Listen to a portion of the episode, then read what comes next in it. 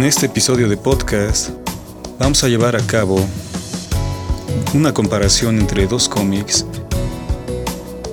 cuyos protagonistas son animales.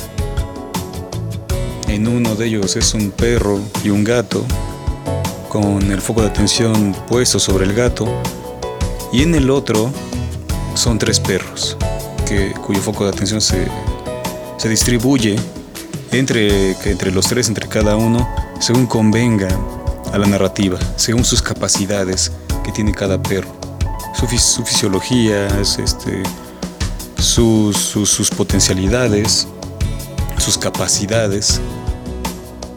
Vamos a pasar a hablar de ello un poco, así que vamos de una vez a este episodio.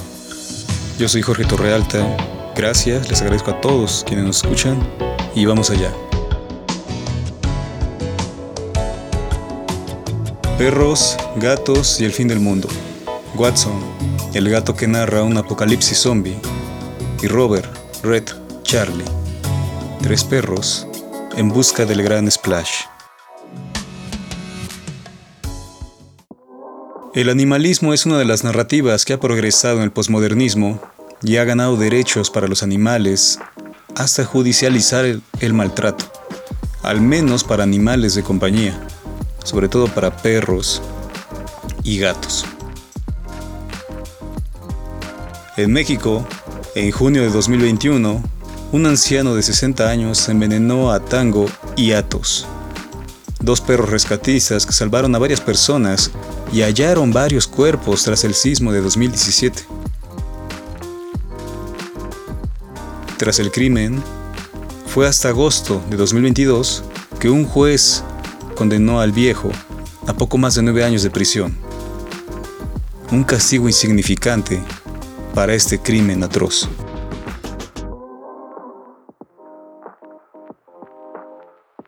El discurso del animalismo ha ocupado diversos escenarios, situaciones y expresiones. El arte o intento de ello no ha sido la excepción. Aún queda mucho que decir y espacios que ocupar, sobre todo por las grandes empresas que por ahora están enajenados en explotar los movimientos vindicadores de género y tiñen de arco iris todo lo que tocan. Por supuesto, solo durante junio. Aunque gracias a ello, las personas de la autoproclamada comunidad LGBTI se han visto correspondidos e identificados en películas, series y demás expresiones como una figura seria, protagonista, ya no secundaria o como un chiste. Véase, por ejemplo, el filme Tres Meses, que no solo incluye gays y lesbianas, también relaciones interraciales y enfermedades de transmisión sexual, cuyo mensaje de todo ello es la amistad. Contrario a ello, los animales siempre han sido protagonistas en todos los medios, para bien y para mal. Basta con recordar que los rusos sacrificaron a Laika con el objetivo de explorar el espacio. De esa manera, una perrita fue el primer ser vivo, al menos terrícola, en orbitar la Tierra. También han ocupado papeles protagónicos en el cine, como Beethoven, Babe, El Porquito Valiente, Liberen a Willy, De Vuelta a Casa, Balto y miles más. A pesar del mensaje de amor desinteresado y libertad que transmiten estos filmes, el humano nunca comprendió la grandeza de los brutos. No es que en esta época sean comprendidos, sino que ahora los animales tienen otras funcionalidades, otras prospecciones. Mejor dicho, son objeto de comercio en tanto ideología. Por ello, el progreso del veganismo. Los animales siempre han estado ahí. Según la Biblia, fueron los primeros en ser creados y la ciencia comprueba esta afirmación. Asimismo, la adoración de los gatos en el antiguo Egipto se ha extrapolado al posmodernismo y ahora son los reyes de las redes sociales. Espacio donde han encontrado otra nueva forma de adoración, otro nuevo nicho de adoración.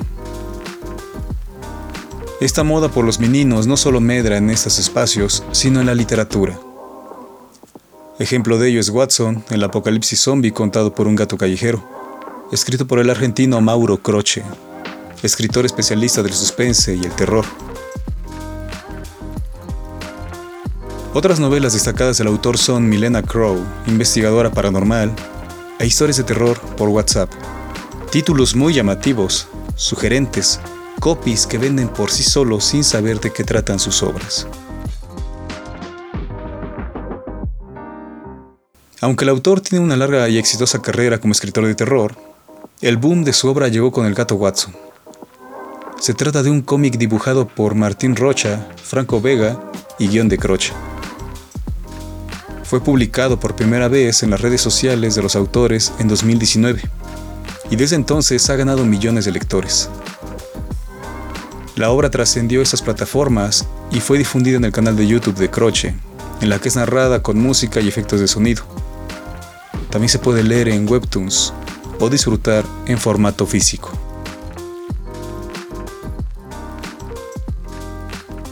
La historia narra la vida de Watson, un gato blanco de 4 años, cuya característica fisonómica es un lunar en uno de sus ojos.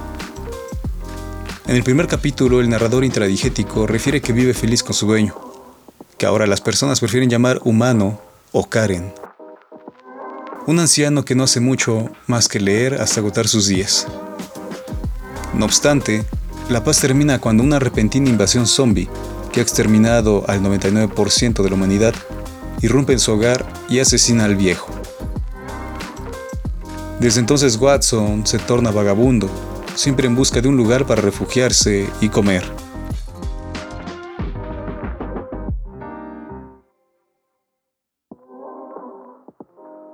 Este apenas es el motivo, pues en su camino conoce a Rex, un perro San Bernardo que lo acompaña en este fin del mundo con el objetivo de llegar a un refugio de humanos que estén sanos y acepten mascotas. No hay mucho que la idea pueda aportar al lector. Es una propuesta básica que se enfrenta a la complejidad de obras como Yo Zombie, publicada por Vértigo, que narra las desventuras de Gwen Dillon, una detective zombie que para mantener su memoria cada mes se alimenta de cerebros humanos. Sin embargo, los pensamientos de sus víctimas la atormentan y a veces la ayudan en su ejercicio policial. Esta historia incluso llegó a Netflix. Si se avanza en la lectura de Watson, el lector no hallará sino clichés y escenas ultra repetidas en cualquier evento zombie. En los primeros capítulos, el gato refiere su forma de vida, que no es sino la casa y una constante melancolía por su pasado holgazán.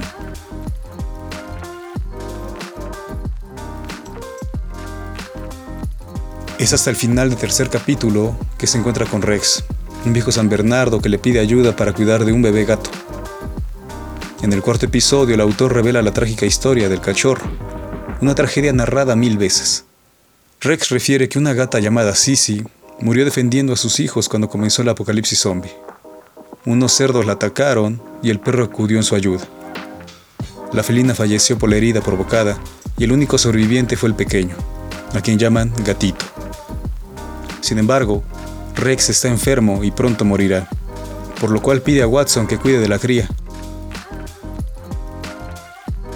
También hay muchas y descaradas referencias a la cultura pop. Una de las más torpes es un gato dentro de una coladera que repite los diálogos del payaso Pennywise, de It, de Stephen King. Un capítulo entero solo para eso. Y así la historia avanza, cada vez más estrecha la relación entre el perro y el gato, cuestionada por Gatito, a quien deben rescatar tras ser secuestrado por una banda de motochorros. No hay mucho más, se diría que el autor compuso un machote de las escenas recurrentes en un apocalipsis y de esta manera Watson vio la luz. Otra de las obras circunscrita a este motivo, a este contexto del fin del mundo, es el cómic Robert Red Charlie, escrita por Garth Ennis y dibujada por Michael D. Pascal, cuya historia está narrada por tres perros, otro narrador intradigético. Esta fábula es más compleja que la de Watson, ya que involucra a diversos animales, que si bien son secundarios, complementan el sentir y la experiencia de los cánidos protagonistas. Es decir, no son adornos como varios de Croce. A diferencia de la historia de Watson que comienza con la narración de una vida tranquila, Ennis introduce al lector en una crisis de violencia en Nueva York, Estados Unidos, donde todos los humanos se matan unos a otros. Incluso hay quienes afirman que los hechos suceden en el mundo de Crust, otra novela gráfica ambientada en un apocalipsis zombie. Respecto a los personajes, Charlie es un perro asistente cuyo objetivo es ayudar a los alimentadores, como llaman a los humanos. Vivía con un hombre ciego, quien lo llevaba al parque, identificado como el lugar de los perros, donde conoció a Robert, un Basset Hound que viene de más allá del gran chapoteo, Big Splash, o sea, el océano, y que por su forma graciosa de hablar se concluye que es inglés. Y Red, un ceder rojo, no muy inteligente, pero muy bondadoso y fiel. Esta es otra diferencia con Croce, pues su gato Watson y el perro Rex hablan como lo haría un catalogador de especies o un veterinario, llamándose cazador de distancias cortas o que a los gatos les gusta la soledad. Ennis, por su parte, crea frases y las atribuye a los animales como concepción de ese mundo humano que desconocen y que apenas advierten. Es decir, su código es articulado a partir de su experiencia animal y no desde el conocimiento humano. Pero hay un punto en común entre Croce y Ennis. Los animales buscan humanos. Ambas historias constituyen un viaje de supervivencia, el camino del héroe en el que los protagonistas desconocen el mundo real, salvaje, la tierra libre, y deberán enfrentarse a esa realidad, hollarla, conquistarla. De esta manera, los perros de Ennis deben cruzar el país desde Nueva York hasta San Francisco, y en ese derrotero el lector encontrará momentos divertidos mientras los canes intentan hacer funcionar las cosas, entre humor negro y casi infantil. También presenta escenas emotivas que pueden afectar la sensibilidad del lector, pues varias derivan situaciones trágicas o denigrantes, como la de un perro gigante, que será el villano de la trama.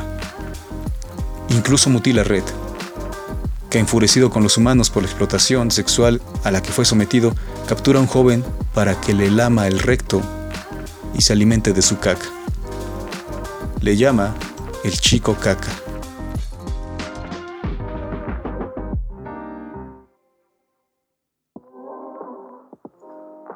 Por supuesto, los problemas que deben resolver esos protagonistas no son los humanos, que sin necesidad de suceder un apocalipsis, las dificultades son irresolubles.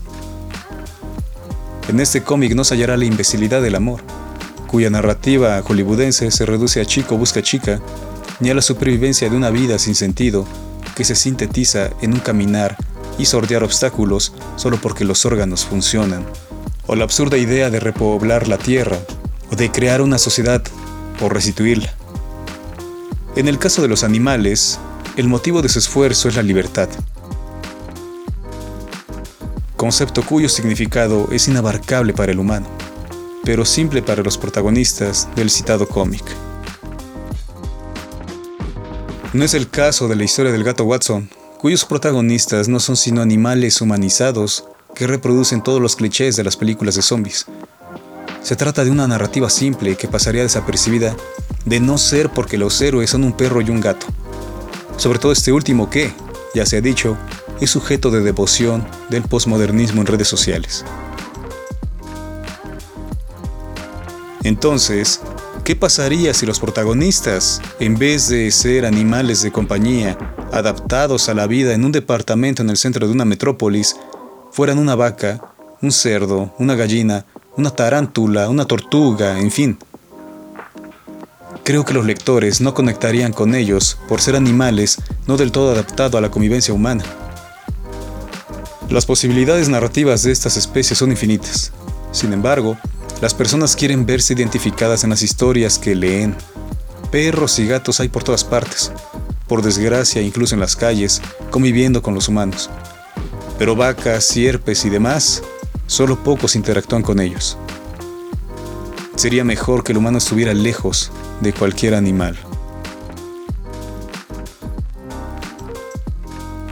Por supuesto, como toda historia de zombies, esto supone solo un escenario, un contexto, un motivo. Sin embargo, en la fábula de Red, Robert y Charlie no interfieren directamente. Excepto algunos desencuentros, los perros recorren su derrotero hasta su destino, hasta el final, cuyo desenlace es ambiguo en tanto optimismo humano, que por lo general presenta finales cerrados, esperanzadores. Este no es sino preciso, justo para los hechos que se presentan. Aunado a ello, el mensaje que este cómic refiere es que el humano es un monstruo terrible, el peor de los males, pues en cada encuentro con otros animales, estos relatan a los tres amigos que la miseria en la que viven fue ocasionada por el hombre. Y contrario a lo que ellos buscan, la advertencia es perenne. Aléjense de los humanos.